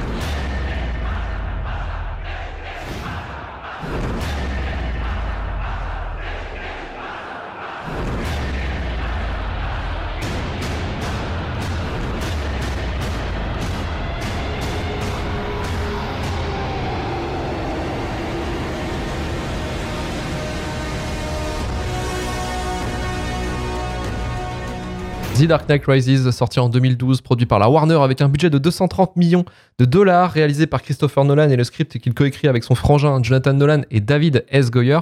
Dernier volet de la trilogie Batman amorcé avec le volet Begins en 2005. Le film nous raconte le point final de l'histoire de Bruce Wayne slash Batman, interprété par Christian Bale, qui va devoir affronter un ennemi plus balèze que lui, Bane, sous les traits de Tom Hardy. Et au casting de ce film, on retrouve également Marion Cotillard, Gary Oldman, Anna Hathaway, Joseph Gordon-Levitt et Michael Caine. Et Karim, pourquoi ce film euh, peut être dans la shitlist ou au contraire va être réhabilité, j'ai l'impression, parce que je me sens un peu seul dans cette, euh, dans cette bagarre. Euh, bah ouais, je, je, je l'aurais pas effectivement mis dans une shitlist. Bah en fait, le revisionnage de ce film par les biais de la shitlist, bah, forcément fait ouvrir, poser des questions en mode pourquoi? Euh, les gens n'aiment pas ce film. J'ai rendu compte qu'il y avait des gens qui aimaient pas ce film. C'est, Missing Media Raisin. Il y en a beaucoup qui le détestent, d'autres Ouais. d'autres ouais. Et vraiment, bon, quand je l'ai, je l'ai regardé, je me suis dit, bon, Karim, je sais pas, éveille ton œil critique, essaye de trouver. Et, et j'ai pas vraiment trouvé. Hein. Alors, il y a, le film est loin d'être parfait, il y a plein de choses, il y a des choses évidentes qui vont pas. Mais globalement, moi, je trouve que ça va. Après, pour quand même faire l'effet shitlist, euh, parce que j'imagine en fait que s'il est là, c'est juste parce qu'il en fallait un et que sur la Parce que euh, il, fa- il fallait une période, quoi. Il en fallait un Voilà. par période. Mm. Et j'imagine que sur la trilogie Nolan, effectivement, pour certains, ça doit être euh, le moins bien. Euh, il a, pour moi, en fait, un vrai défaut, c'est que c'est une espèce de film qui va terminer justement une trilogie et il en fait beaucoup. Ce qui fait que c'est un film que je trouve qui est quand même assez dense. Et des fois, faut l'encaisser. Le film fait 2h44, faut l'encaisser, ce qui se passe beaucoup de choses. Après, bon, il y a des éléments qui, qui me vont vraiment bien euh, dans le film. Euh, moi, j'aime beaucoup le traitement de Bane, en fait, euh, dans, dans ce film-là, parce que bah justement, ça prend l'aspect, euh, ça prend l'aspect intellectuel du mec et pas juste brut. Puis il y a le côté vraiment, voilà, l'homme qui a brisé la chauve-souris, un peu comme au comics, c'est sympa. Euh, Il y a deux trois choses comme ça, je trouve très cool. Après, il y a quand même, bon ben, les résultats qui ont fait des mêmes. Il y a, y a l'exception Marion Cotillard dans le film quand même. Voilà. Et c'est même pas tant, bon, sa mort. Ouais, c'est, si voilà, c'est, vraiment en fait qui- ce qui a fait aussi polémique sur ce film, c'est effectivement cette scène-là de Marion Cotillard qui meurt. Bah, c'est ridicule. On peut dire que c'est ridicule, mais après, en fait, le, le tort est à partager. C'est entre la responsabilité d'un metteur en scène et aussi peut-être de l'actrice. Mais on sait pas trop. Enfin, elle est, qu'elle est un peu hors du temps cette. cette- Il y, a, y y une histoire entre deux, je crois, de toute façon, euh, voilà, par rapport à, par rapport à, ouais, une petite, un petit, un petit bif qu'ils auraient eu et. Mais le truc, c'est que ça a fait du bruit pour pas grand-chose. Enfin, je veux dire, elle, elle est naze, mais pff, pas, ça. Pour moi, le problème du film, c'est pas ça. Quoi. C'est- Ça joue le, reste du temps, le reste du temps, elle démérite pas non plus. Non, non, ça va. Ouais, enfin, le problème de ce personnage-là, de toute façon, pour moi, c'est. L'écriture. Moi, je trouve. Ouais, il est un peu en trop, en fait. Je veux dire, c'est. Voilà. En fait, ils auraient pu s'en passer clairement parce qu'il pop un peu n'importe où. Et c'est, ça n'a rien à voir contre Marion Cotillard. Le personnage n'est pas assez présent à l'écran, il n'y a pas assez de développement. ouais. Mais c'est après, non, le film, il est quand même efficace sur, euh, sur, euh, sur plein de trucs. Euh, donc, ouais, non, j'ai effectivement, je, je- dans une shitlist, le bois bon peut-être de la trilogie, je veux bien l'entendre sur la trilogie de Nolan. Mais après, moi, ça m'a, ça m'a pas choqué parce que je sais que les enjeux d'un film qui conclut une espèce de, enfin, de suite de film, une trilogie en l'occurrence, c'est toujours ah, pff, pas évident parce que tu veux tout y mettre. Mm. Tu, tu veux absolument tout y mettre, tout y conclure, tout y résoudre. Donc ouais, donc ouais, c'est si vraiment le seul défaut pour moi du film, c'est qu'à vouloir trop en mettre des fois, un peu comme Spider-Man 3 des fois, t'as l'impression qu'il en met un peu trop et ça tire un peu trop en longueur, donc ça fatigue un peu, mais oh, en vrai ça va. En fait, ce qui, est assez, euh, assez complexe avec euh, A Dark Knight Rises, c'est que c'est un film normalement qui n'était pas prévu dans le deal. Euh, C'est-à-dire que Christopher Nolan, en fait, quand il a commencé euh, à bosser sur, euh, sur Batman Begins, et euh, dès qu'il avait le deal avec, euh, avec la Warner, c'est qu'il a signé que pour deux films. Euh, il avait signé pour, euh, pour Begins et euh, The Dark Knight. Et pour lui, en fait, euh, les deux films euh, suffisaient très simplement. En fait, il avait tout clôturé quasiment dans, dans Dark Knight. Euh, Begins, et Begins et Dark Knight se suivent très bien, hein, parce que dans Mhm, Begins, à effectivement, la fin, il y a comme quoi bah, il y aura le Joker sur le prochain, et, et les films se suivent très bien. Euh, maintenant, maintenant, la clôture, je trouve que la clôture euh, justement de, de Dark Knight euh, laissait peut-être la, la porte ouverte à peut-être une réinterprétation ou une continuité de, de la part de quelqu'un d'autre, en fait, d'un autre réalisateur ou d'une autre Mhm. équipe de prod. Euh, ce qui était pas mal, je trouvais, euh, comme, euh, comme idée, en fait. Et Dark Knight Rises, en fait, euh, alors, on sait- je sais pas trop pourquoi ils se sont mis dedans, parce qu'en fait, euh, après Dark Knight, euh, Christopher Nolan voulait développer son projet avec son frère, qui était Inception, qui est sorti en 2010. Et euh, par ce biais-là, en fait, il avait d'autres projets, Christopher Nolan. Il voulait mettre en chantier Interstellar, un film qu'il a écrit avec son frère, qui, qui, qui prenait du temps et qui, enfin, il voulait récupérer ce scénario de son frère. En fait, c'est son frère qui avait écrit Interstellar. Il voulait le récupérer parce que c'est passé par plein de réals. Normalement, Spielberg devait le réaliser Interstellar aussi. Et en fait, il a, il a voulu le récupérer. Sauf que je sais pas si euh, si Dark Knight Rises parce, est un film entre guillemets de commande ou de, ou de service. C'est-à-dire, est-ce que c'est pas la Warner qui a demandé à, à Christopher Nolan, écoute frérot, fais-moi un troisième et je te finance Interstellar. Donc, parce que en fait, le film pour moi, il est un peu fainéant. Euh, J'ai l'impression qu'il est fait, il pas, pas aussi soigné que les deux autres en fait. Euh, Enfin, Begins, il est pas terrible non plus, mais on a hésité d'ailleurs. Calme-toi, euh, calme. non, mais on a hésité, euh, on a hésité clairement. Begins, euh, On a hésité clairement à, faire- à mettre Begins ou euh, Dark Knight Rises pour parler de peut-être Ils d'un ont des eu tort dans tous les cas. Bah, je sais pas trop. En fait, bah, Begins, je l'ai pas, je l'ai pas revu. J'ai revu euh, Moi, Dark je- Knight. non, franchement, Begins, je suis pas. Non. Mais j'ai pas, j'ai pas, euh, j'ai pas, je l'ai pas revu, donc ça fait très longtemps que j'ai vu Begins, mais je sais qu'il y avait certains trucs qui m'avaient dérangé et d'autres non, je trouve que je retrouvais pas, enfin, je trouvais des qualités que je retrouvais pas dans les trois autres, enfin, dans les deux autres, pardon. Et, euh, et je trouve en fait que c'est un peu, c'est un peu un film en fait où, euh, où il a demandé de faire ça. J'ai j'ai l'impression que c'est plus un film de commande parce que c'est, c'est fait un peu sous le pied. C'est-à-dire que j'ai l'impression en fait que quand j'ai regardé le film, parce que je l'ai regardé juste après Inception, parce que je devais faire un podcast dessus. Et j'ai remarqué que le montage, enfin du moins le, la, la template de travail, c'est la même que Inception. C'est-à-dire qu'il y a exactement le même. Il a découvert, euh, il a découvert le montage, euh, j'ai l'impression, accéléré, euh, Nolan avec son monteur. Parce que, en fait, c'est très. euh, les, les scènes s'enchaînent très vite. En fait, il n'y a, pas de- a pas de temps mort, mais c'est pas non plus très. c'est pas trop. T'en as pas trop, en fait. C'est assez bien, à bien, à bien monté. Mais il y a plein de scènes que je trouvais, en fait.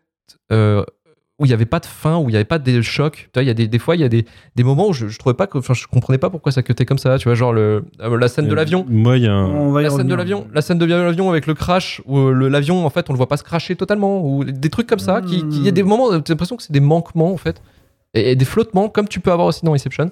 Donc j'ai pas trop compris le délire. Et puis euh, le- l'écriture, je trouvais qu'elle était pas non plus excessivement soignée. Il y a cette ellipse un peu bizarre euh, qu'on retrouve au milieu de film qui fait un peu jonction entre euh, entre le deuxième et le troisième acte. Euh, qui, qui est pas mal parce que c'est en fait l'ellipse elle est je comprends l'idée parce que c'est l'émasculation un petit peu de- du protecteur de Gotham en fait qui voilà il se Gotham se retrouve en- désemparé sans son héros. Et je trouvais ça assez intéressant. Par contre c'est vrai que l'ellipse comment elle est faite et comment les, les choses se découlent je trouvais ça pas vraiment très très dire très très immersif parce que j'y croyais pas pas vraiment en fait à ce qui se passait de- devant l'écran il y a plein de choses comme ça qui m'a un peu mis euh, hors du temps, hors du jeu en fait. Et je trouve ça dommage parce que Christopher Nolan, moi ce que j'aime dans ses films, c'est qu'il est, il est très fort dans l'immersion en fait, dans, dans ce qu'il te propose en fait dans les, euh, dans les différents films qu'il a fait. Il Dans, a- la, ge- dans la gestion du temps, dans la narration aussi. Non? Ouais, C'est le cœur du- de, de- de tout ce qu'il fait, en fait. c'est ça. Et, et là, je trouvais ça un peu dommage en fait par rapport à, par rapport à ce qu'il nous avait euh, déjà fait en fait. Et ça m'a, ça m'a plutôt déçu parce que je l'ai vu au cinéma. J'étais quand même un. Bah, je pense comme tout le monde, tu vois, j'ai beaucoup apprécié The Dark Knight euh, à l'époque de la sortie et quand je bah, quand il est débarqué au cinéma, tu vois, j'étais, j'étais dans les premiers pour aller le voir. J'étais euh, super chaud. Il m'a, vraiment déçu parce que effectivement, je retrouvais peut-être pas la, patte ou le dramatisme. Enfin, il y a du dramatique un peu dans, dans ce film-là quand même, mais je sais pas, j'étais, j'étais vraiment hors du film. Je, je pourrais pas vous dire vraiment pourquoi, parce que j'ai, plusieurs choses qui m'ont un peu embêté. Mais après, c'est pas, voilà, pas un mauvais film. C'est juste qu'effectivement, euh, je m'a- je m'attendais pas à ça et il y a beaucoup de choses qui m'ont un peu mis hors du, hors du film. Euh, et très, je trouve, c'est beaucoup d'expositions sur exposition, un peu comme, euh, comme, comme Inception aussi. Inception, pendant une heure, c'est beaucoup de. Ouais, on t'explique les règles et tout comme ça. Et là, j'ai l'impression que c'est pareil. On t'explique, ah bah oui. ah oui, bah Alfred, il va me quitter. Alfred, tu me quittes, tu me quittes pas? Ah oui, Alfred, oh bah Alfred, regardez, il est triste. Ah, à bout d'un moment, tu vois, c'est long. Je, je suis là pour voir Batman, je suis là pour voir quand même des- de l'action. Enfin, je sais pas. J'étais j'étais vraiment hors du temps. Et c'est pour ça qu'il m'a un peu rendu bizarre ce film. Et je me demande justement si c'était pas lié à une- un truc de commande en fait. Si C'était pas, c'était pas ça en fait l'intérêt du film, c'était de faire ce troisième pour dire bah voilà, euh, je vous fais le troisième, vous filez pour Interstellar. Parce qu'en plus, il a cartonné. Dark Knight Rises, c'est le, un des films les super-héros qui a le mieux marché, euh, du moins dans sa période, parce qu'il a, c'est le premier, si je dis pas de conneries, qui a atteint un, milliard, il me semble, en recette. Mhm. Euh, donc ça a été un, un succès énorme. Mais une putain de déception. Donc euh, voilà, je peux, je peux, je- j'avancerai, euh, j'avancerai un peu plus euh, sur, sur ce que j'avais pensé du film au, au travers de, de ce que vous allez dire. Mais euh, Marvin, pourquoi, pourquoi justement toi tu, tu as apprécié justement Rises plutôt que par exemple fait, Begins ou Dark Knight par exemple? J'ai- ouais, j'aime pas trop Begins pour, pour plein de raisons, je sais pas, mais je pense que Rises, il bénéficie, je pense, du recul qu'on a dessus maintenant. Euh, je pense vraiment que les, les années euh, qu'on a eues pour peut-être pour réfléchir et pour aborder ça comme un, pour aborder la trilogie comme un objet unique quasiment, euh, je pense que ça lui fait du, je pense que ça lui fait du bien, en fait, parce que il y a gros, gros, gros problème de contexte hein, aussi quand même qui explique énormément de choses. Fin de Dark Knight, décès d'Heath Ledger, déjà. Après du Joker. ouais. Mm. Donc problématique, déjà, énorme problématique. C'est-à-dire que après l'espèce de, de vague d'amour, tu vois, aussi populaire que critique d'ailleurs, qui était quasiment inattendue. hein, la sortie de Dark Knight, c'était quand même un truc de malade euh, pour ceux qui l'ont vécu, quoi. Voilà. Après Begins, tu vois, je me serais jamais attendu à ça, par exemple, quoi. Ouais, ça a été Et, un tour de euh, force. hein. Et du coup, bah forcément, tu vas avoir des problèmes narratifs, tu vois. Et c'est vrai qu'on attaque pas mal le film, alors, ça se fait en plusieurs parties, sur des lieux communs, j'ai l'impression de Nolan, tu vois. Pour moi, sur des défauts qu'il a, qui sont inhérents à ce qu'il fait, Notamment les scènes Euh, d'action, effectivement. en général, et, et que pour ce coup-là, je suis pas persuadé que ça soit le film qui se prête le plus à ce genre de critique. Tu vois, on l'attaque beaucoup sur justement son découpage, que ça soit dans l'action ou pas dans l'action. Euh, oui, on peut le dire, euh, c'est pas un très grand réalisateur d'action. Ça, on le sait. Il y a toutes ces, tous ces faits qui sont établis, comme quoi il, est- il utiliserait pas de seconde équipe, euh, comme quoi il filmerait tout lui-même. Ouais, ça se voit. Enfin, par moments, non mais Oui, oui, non, mais par, il est. par instant, ça peut se voir. ça se voit. Je pense à l'affrontement final, tu vois, entre les flics et euh, l'armée de Bane. Ouais, t'as un, Un plan match de grue. catch géant, quoi. Même Un Batman plan- et Bane. hein. Ouais, ouais, non, mais bien sûr, t'as un plan de grue, quatre contre-champs, tu vois. Le problème majeur de Nolan, c'est c'est- c'est c'est- c'est même pas forcément qu'il utilise un découpage basique finalement, c'est qu'il a un problème de contextualisation de l'action. Euh, je pense que c'est voilà, ça fait partie de ces réalisateurs qui sont vraiment ont vraiment le cul entre deux chaises, entre être un réalisateur de blockbuster euh, populaire vraiment à l'extrême et un réalisateur de blockbuster d'auteur en fait. Mm. Euh, ce qui fait que du coup, tu sais, il est obligé parfois de caler des scènes au chausse-pied euh, dans certains de ses films. Tu parlais d'Inception. Ouais, Inception qui reste un film dont le, dont le propos est centré sur des gens qui, qui s'introduisent dans les rêves des autres. On fait un blockbuster populaire, on est obligé de caler des scènes d'action. Mm. Et donc, ça se résume à des gunfights euh, un peu, euh, un peu débiles, tu vois. Ça devient tout de suite un peu bête dès lors que ça doit commencer à se taper, quoi. Euh, dans Batman, on a beaucoup moins ce problème de contextualisation parce que je pense que l'action fait quand même partie intégrante de l'univers et que c'est pas, c'est pas vraiment difficile à justifier, quoi. Et, après, sur le rythme du film, bah, il y a un autre souci quand même qui provient justement de, bah, du contexte post-Dark Knight, quoi. C'est-à-dire la mort d'Heath Ledger. Et ça veut dire qu'on a, euh, je pense, tout un arc qui était parfaitement établi, qui pouvait suffire à lui-même, mais qui en même temps pouvait amener à une résolution. Tu vois, il y a des enjeux qui sont posés dans Dark Knight. Euh, du coup, qui aurait dû être résolu dans Dark Knight Rises, puisqu'il y avait éventuellement cette histoire de procès du Joker, ce truc-là, euh, bah, qui aurait pu amener jusqu'au bout du, du- du voyage du héros, si tu veux. Malheureusement, c'est pas possible. Euh, il a fait le Je pense choix. qu'il y avait peut-être moyen de développer l'histoire de la machine omnisciente, Ouais. on va dire. Parce qu'elle Ouais. est à peine mentionnée dans Rises. euh. Bah ouais, ils en parlent quasiment plus. Mm. Et, et- et donc, euh, je, je- voilà, je pense qu'il a fait le choix plutôt bienveillant et logique de pas réemployer le Joker, puisque pour le coup, il est complètement squeezé de l'univers. Mais ça veut surtout dire que euh, plutôt que de résoudre, eh ben, tu vas devoir refaire euh, un tiers d'exposition, un tiers de- d'action, un tiers de résolution. Sur un film de 2h44 finalement.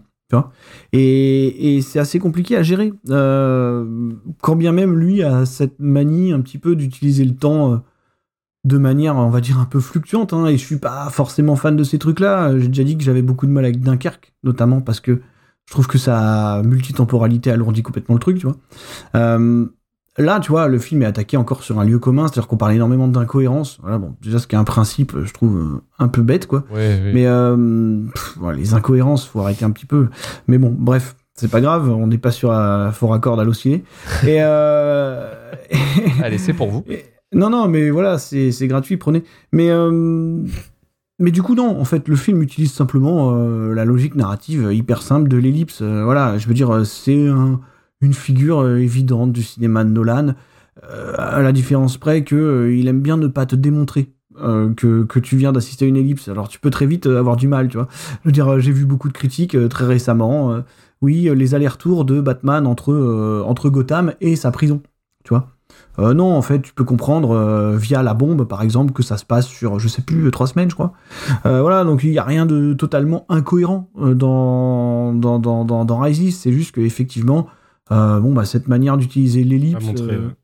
voilà, c'est pas démontré, donc euh, voilà, tu peux, vite, tu peux un peu te paumer, mais Mm. ça me semble pas. Tu vois, les mecs, ils auraient voulu un montage de 12 minutes avec Bruce Wayne qui sort de son puits, euh, qui s'introduit dans un avion et puis qui revient à Gotham. C'est pas le sujet, quoi. Je veux dire, euh, regarde ce qu'on te montre et cherche pas ce qu'on te montre pas. C'est, c'est- voilà, c'est pas la peine. Après, moi, le, le film, je le trouve vraiment réussi sur plusieurs aspects. Déjà parce que j'aime énormément le personnage de Bane, en fait. Euh, Mm. Même s'il a une résolution qui est effectivement Pas terrible. hein. très décevante. Très décevante. euh, Le voilà, de gauche qu'on mérite. le, le, le dernier, le dernier acte de Bane est catastrophique, tout ce qui se passe devant la mairie et tout. Par Ouais, et contre, puis moi cette j'aime bien. révélation, enfin cette révélation de relation Ouais, ouais, avec ouais, euh, le cette, personnage euh, de Marion Cotillard qui est un peu, Ouais, c'est un peu téléphoné. Ok, Cette, va- d'accord. cette vraie fausse révélation euh, qu'on a, qu'on a sur la fin là. Mais sinon, je trouve le personnage, et puis surtout Tom Hardy en fait, je le trouve vraiment super là-dedans, tu vois. Euh, on va dire que je pense que c'est un de ses deux rôles marquants dans, dans de la grosse prod, je veux dire, tu vois. Hmm. Il a ce côté un peu animal, il a ce truc, tu vois. Euh, c'est assez intéressant de voir Christian Bale d'un côté être pour la première fois, je pense, dans, la, dans cette trilogie-là, confronté à un autre performeur, tu vois. Parce que euh, Tom Hardy, euh, alors à ce moment-là de sa carrière, il le fait plus vraiment maintenant. Euh, big, up à, big up à Venom 2. Mais euh, c'est quelqu'un qui avait, qui avait vraiment un jeu physique, tu vois. Et qui transformait son corps. Voilà, je veux dire, il y a qu'à voir son physique entre Dark Knight, si par exemple tu vois Warrior, ce genre de truc. C'est quelqu'un qui transformait son corps. Et puis en plus de ça, il y avait ce truc-là. C'est pareil qu'il a aussi dans Warrior, c'était le charisme vocal en fait. Il y a vraiment un super boulot qui est fait sur la voix de, de, de Bane, sur sa manière de prononcer. Je crois qu'il s'est inspiré d'un chef gitan irlandais ou je sais pas quoi. Le Tu peux retrouver les, les- tu peux retrouver les vidéos de, tu peux retrouver des vidéos de, de, bah, de, de, de l'exemple en fait du, du mec qui lui avait servi d'exemple. Et, je trouve que en fait ça, ça marche super bien quoi. Il y a, il y a vraiment un charisme vocal de ce personnage qui était vraiment hyper marquant quoi. Puis super bien designé, tu vois. Et, et, voilà, je trouve ça, je trouve ça vraiment cool. Et, et puis il y a cette il y a cette manière de l'aborder comme une antithèse qui est, qui est assez intéressante. Je veux dire, c'est Batman qui aurait pris le mauvais chemin, tu vois, finalement. Euh, ils ont quasiment les mêmes origines. Finalement, ils ont des motivations qui, euh, dans cet univers-là, sont pas complètement déconnantes.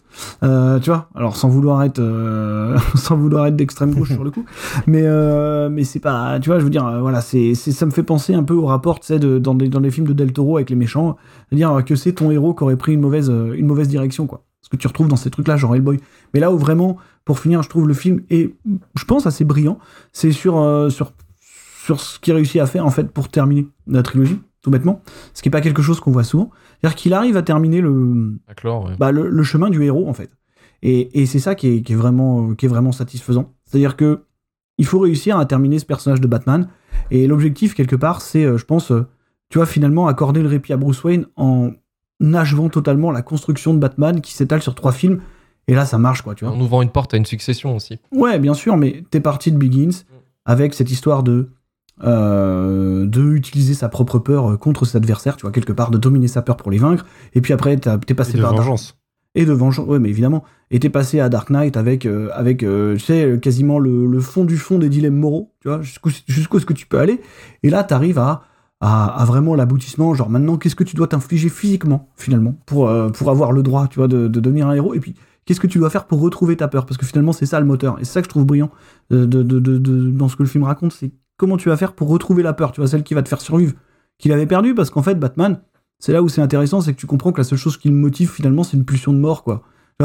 Il en a plus rien à foutre de mourir ou pas, il a presque envie de mourir, quoi. Oui, parce qu'au début, et on le voilà, retrouve je- un je peu en mode il en a plus rien à branler parce qu'il a perdu l'amour de sa vie, entre guillemets. et que, voilà. Ouais, effectivement. Et en plus, en plus, putain, c'est tellement cruel. enfin, bref, voilà quoi. Mais, euh, mais voilà, en fait, c'est juste une pulsion de mort, tu vois. Il y, a il y a quelque chose de quasi schizophrénique dans ce qui, dans ce qu'il est. Et cette manière, euh, alors qui est très symbolique, effectivement, euh, en passant par la prison, l'espoir, le ciel, en haut, ouais, ok, d'accord, c'est, du symbolisme basique, mais voilà, je trouve que ça fonctionne plutôt pas mal. Euh, redevenir en fait quasiment humain, tu vois, tu redeviens, tu, redeviens la personne que tu étais avant d'être Batman, et tu peux quitter ton personnage tranquillement. Et voilà, moi je trouve que c'est quelque chose qui, marche bien. J'ai juste un détail qui m'emmerde, j'en avais déjà parlé, je, je, je suis, je suis toujours un peu exaspéré par ce contre-champ final. Euh, tu sais, euh, sur le, sur, le, sur, sur le visage de Michael Caine, et, et j'aurais trouvé ça tellement magnifique que ça s'arrête là. Tu vois. Et, Ouais. et voilà. C'est vrai que c'est vrai que ça aurait été, ça aurait été un beau plan là. Il y a juste à, à regarder et qui sourit fabuleux. en fait. et Tu vois, ce hochement de tête, et je me suis dit, ouais, générique, on y est. Et non, il y a un contre-champ à la con, et ça, c'est vraiment dommage. euh, C'est vraiment, c'est- con, c'est un, détail, vous me direz, mais c'est vraiment dommage. Mais non, euh, non, non, honnêtement, je trouve, je le trouve à la hauteur, compte tenu de son contexte de, de production, je le trouve vraiment largement à la hauteur de, de ce qu'il pouvait faire. Il y a, il y a un truc moi qui m'a un peu, euh, un peu chagriné. Moi, c'est peut-être le personnage de, de Catwoman interprété par Anne Hathaway. Trouve- J'en ai pas parlé, mais moi je trouve qu'elle marche bien. Ça marche bien. Ouais. Alors, pourquoi il marche bien? Parce que je sais que je comprends pas. Moi, j'ai eu beaucoup de mal. Parce que c'est Anna Hathaway déjà. Ouais, non, mais d'accord, mais. euh, Non, mais euh, en fait, il va falloir m'expliquer parce qu'en fait, le truc, c'est que je, ça. je, je comprends pas. En fait, je comprends pas l'utilité du personnage. En fait, l'utilité, c'est à la fin, tu vois. c'est Bon, ok, d'accord. Ah, c'est- elle fait, partie de la elle- rédemption de, de, de, de Batman, mais. Bah quand même ouais, elle personnifie la, la, la victime de, de, de, de, de ce que le film, euh, alors pas dénonce parce que... Ah oui, ok, ce- oui, je vois. Je veux dire, euh, tu vois, c'est, pour Oui. moi c'est pareil, personnage entre deux mondes aussi, tu vois. c'est du, c'est du symbolisme total. C'est le, c'est le contrepoids de Bane dans le côté gauchiste du film. Oui, Ouais, bien Non, sûr. C'est vrai, ouais. Vrai. Oui, parce qu'en plus, le film raconte un peu l'histoire d'un anti versus un pauvre, quoi. C'est un- le- Bien sûr. c'est le droitard versus le communiste, quoi. Ouais, ouais. Euh, et c'est vrai qu'en fait, oui, ouais, c'est vrai que maintenant, en y pensant, ouais, Catwoman, elle, elle paye un peu le prix du, euh, de, de, de, de cette, de cette baston, quoi, entre guillemets, quoi. Et puis bon, finalement, tu vois, tu laisses, euh, tu laisses Bruce Wayne, euh, qui, qui est quand même un milliardaire euh, extrêmement euh, égocentré, quoi, euh, retrouver son salut au travers de la, de la quasi-classe ouvrière, tu vois, c'est quand même un truc qui symboliquement est assez fort, quoi. Non, mais c'est ça. Ouais, non, c'est vrai. Bah, et puis à ce côté aussi, j'avais remarqué un petit peu en regardant le film, c'est que il y a une espèce de encore de substance de post 11 septembre, tu sais, où en gros on te dit, en fait, peut-être que l'ennemi il est intérieur, quoi. Peut-être qu'en fait la- la- le, le démon qui, Ouais. qui nous tape à la gueule, en fait, il vient du fond et il C'est vient. vrai, c'est vrai que c'est vrai qu'on l'a pas dit, c'est un produit de notre, cinéma. c'est un produit de notre, euh, notre C'est un, courant du cinéma américain qui me fascine en général. C'est vraiment le, le cinéma du, du- ouais, du- de, de l'après 11 septembre, quoi. Euh, bon, qui était complètement le cœur de The Dark Knight, en fait. hein. Mhm. C'est la guerre des mondes de Batman, quoi, tu vois. Mais, euh, mais, mais, non, non, mais vraiment, tu vois. Et, et Dark Knight Rises, oui, c'est le prolongement total, évidemment. quoi. C'est l'ingérence qui suit ces événements-là. Ouais, c'est exactement ça. Manu, euh, de ton côté, Dark Knight Rises. Ah, je vais essayer de me mettre euh, dans un esprit critique pour, euh, pour essayer de te rejoindre, Luc, mais ça va être difficile. C'est marrant, tu comparais le film tout à l'heure à Inception. Moi, il me rappelle beaucoup dans, dans sa construction et dans un de ses twists sur Talia. Euh, une tentative de refaire le prestige dans certains, dans certains côtés. Peut-être, ouais. Euh, malheureux- malheureusement, c'est beaucoup moins bien géré, notamment ouais, sur la, la révélation que la- le gamin depuis le début n'était pas n'était pas Bane, mais euh, était Talia. Euh, tout le tout le côté euh, montage au- euh, à la le prestige euh, avec tous les gens qui parlent de ce gamin euh, Mhm. fonctionne très mal, je trouve, au revisionnage. En fait, tu vois que c'est c'est vachement c'est au, au chausse-pied justement. Mhm. Mais euh, à côté, peut-être que le film peut paraître un peu long et que ouais, son troisième tiers c'est un peu plus compliqué. Je peux comprendre les gens qui sont perdus par le montage et par les ellipses, en effet, Euh, par certains trucs qui semblent un peu rapides, euh, des changements de situation ouais, qui sont un peu brusques. Euh, cependant, je sais pas. le- alors le film est long, en effet, de toute façon, de facto, mais euh, il adapte quelque chose qui est pas facile, euh, qui est euh, la prise de la prise de Gotham, qui est quelque chose qu'on a vu plusieurs fois dans les comics, mais euh, ça adapte notamment euh, Nightfall, qui a un très long arc euh, de Batman euh, contre Bane. Et, euh, et hum, je trouve qu'il le fait pas mal, en fait, qu'il reproduit bien cet, euh, cet esprit euh, long, euh, pénible euh, que qu'on peut ressentir en, en lisant ce genre d'event. C'est un peu comme euh, euh, le combat de Superman contre Doomsday, par exemple, euh, de, de l'autre côté, qui a été, enfin, qui qui est rushé quand on le voit en film ou en série, mais qui est une longue saga, en fait, qui, qui dure un moment. euh, cet affrontement dure assez longtemps. Mais euh, ouais, moi, je. bah, en fait, tout ce qu'a dit Marvin, je suis plutôt d'accord. Je trouve que c'est vraiment un. Je trouve que c'est un bon film. Une critique que je préfère, c'est que je trouve qu'il va un peu tout droit là où on l'attendait. Euh, le, le passage de relais, le, le côté euh, James Gordon-Levitt, c'est un, c'est un futur Robin ou un futur Batman. Je Mm. l'avais grillé dès la, enfin c'était grillé dans la bande-annonce. Ouais, évidemment. C'était pas, dur et, euh, et la scène de fin, je l'avais visualisée avant même d'avoir vu le film en fait. Cette, ce flambeau, ce passage de flambeau via la, la Batcave, ça semblait, pour moi, ça semblait assez évident. Mais non, moi, c'est un de mes préférés en fait. De... J'aime tous les films de Nolan. J'ai jamais trouvé que que c'était des bons films Batman. Mais je trouve que c'est des bons films d'action, en fait, des bons Mhm. films de, des bons, euh, des bons, euh, ouais, polars en fait. Ouais, polar euh, super héroïque. Ouais, Begins c'était un petit peu plus euh, comics. Moi j'aime beaucoup Begins. Je, je les aime tous et en fait celui sur lequel j'ai le plus de réserve à la rigueur c'est The Dark Knight. J'ai un effet un peu bizarre de j'arrive pas à, à m'auto persuader que c'est vraiment un bon film et pas qu'il est hypé de facto par la mort d'Heath Ledger. Alors, si, il y a de ça. Il y a, Il y a, il y a de ça et c'est ce qui me fait avoir des ré- ouais voilà ça, ça- c'est ce qui me fait de- ce qui me met des réserves dessus alors que j'ai beaucoup plus d'affect en fait euh, avec Rises par exemple. Il y a un truc aussi que que j'apprécie beaucoup dans ce film, c'est que juste avant que Zack Snyder arrive puisque Man of Steel c'est l'année d'après, on a un Batman qui dit texto euh, pas d'armes, pas de, pas de pas de meurtre quoi. Hmm. Il dit officiellement non, c'est pas, c'est pas, c'est pas mon truc. Quoi. Et dès, et dès l'année d'après, Superman va tuer et, et son Batman par la suite aussi. Euh, donc moi, c'est, c'est quelque chose auquel je suis attaché quand même par rapport au personnage. Il y a certaines libertés avec lesquelles j'ai aucun problème. Le, le fait de tuer comme ça, j'ai un peu plus de mal. Mais euh, non, moi j'aime beaucoup Rises. hein, J'aurais du mal à le. Alors déjà, je, enfin, je, je le sous-entendais tout à l'heure. Tu pars avec le handicap que je ne peux pas dire qu'un film avec Kanatawa est un mauvais film. j'ai ce Le- défaut. Le diable s'habille en. Prada, pour toi, c'est grand chef-d'œuvre. C'est hyper bien comme Super. film, mec. Super. C'est hyper bien. Chef-d'œuvre. Mais oui, Non, mais non, allez-y, allez-y. Mais euh, on fera un bonus le diable s'habille en Prada si tu veux.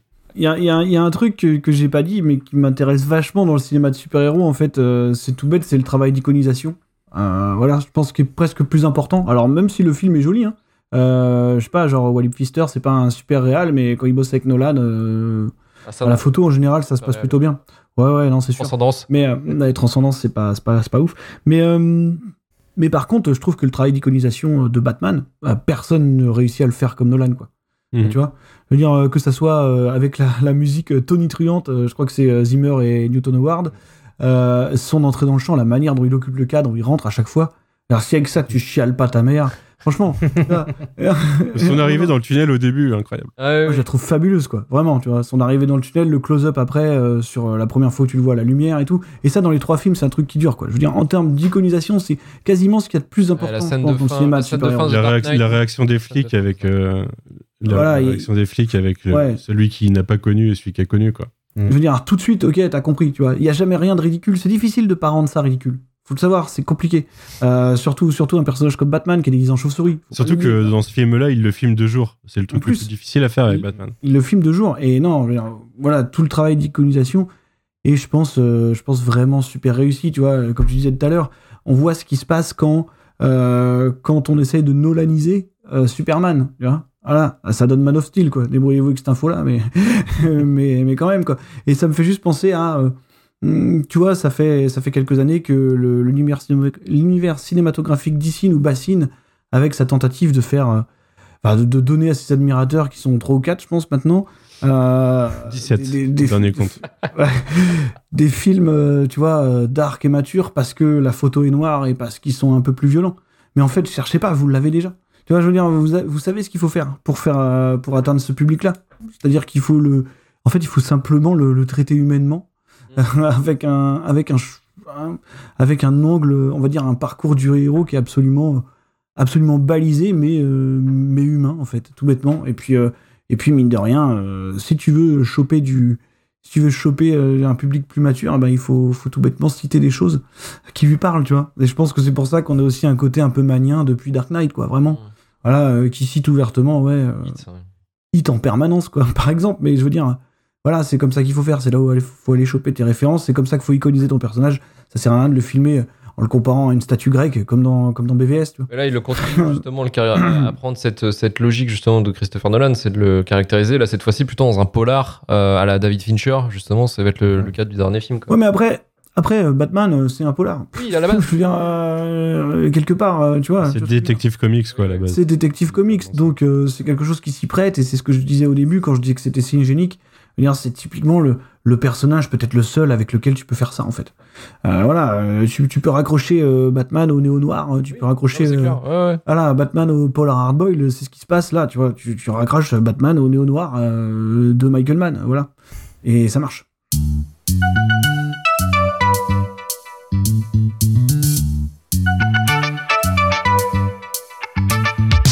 Merci encore à Marvin, merci Manu et merci, encore Karim et encore et on peut encore Merci remercier à vous. effectivement Romain à la régie qui, qui a supporté ce live Twitch.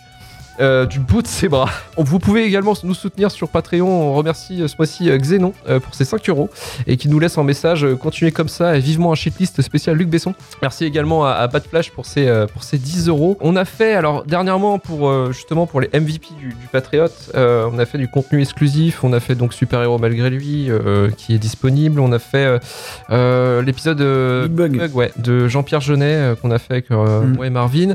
On prévoit encore d'autres d'autres contenus qui qui vont arriver au fur et à mesure. On a un stream à prévoir aussi peut-être pour, euh, pour euh, nos amis Discordos. Un bad stream. Ouais, c'est un, un Doom stream. Un Doom stream. Un- on, on- on a un commentaire live de Doom. euh, On va faire, bah voilà, ouais, ouais, va te demander. Alors, oui, bah, Romain est chaud. Romain, Romain est chaud. Romain, Euh, voilà, on va pouvoir balancer des, des phrases comme euh, ce film, la seule maladie dont ce film est atteint, c'est de perfection.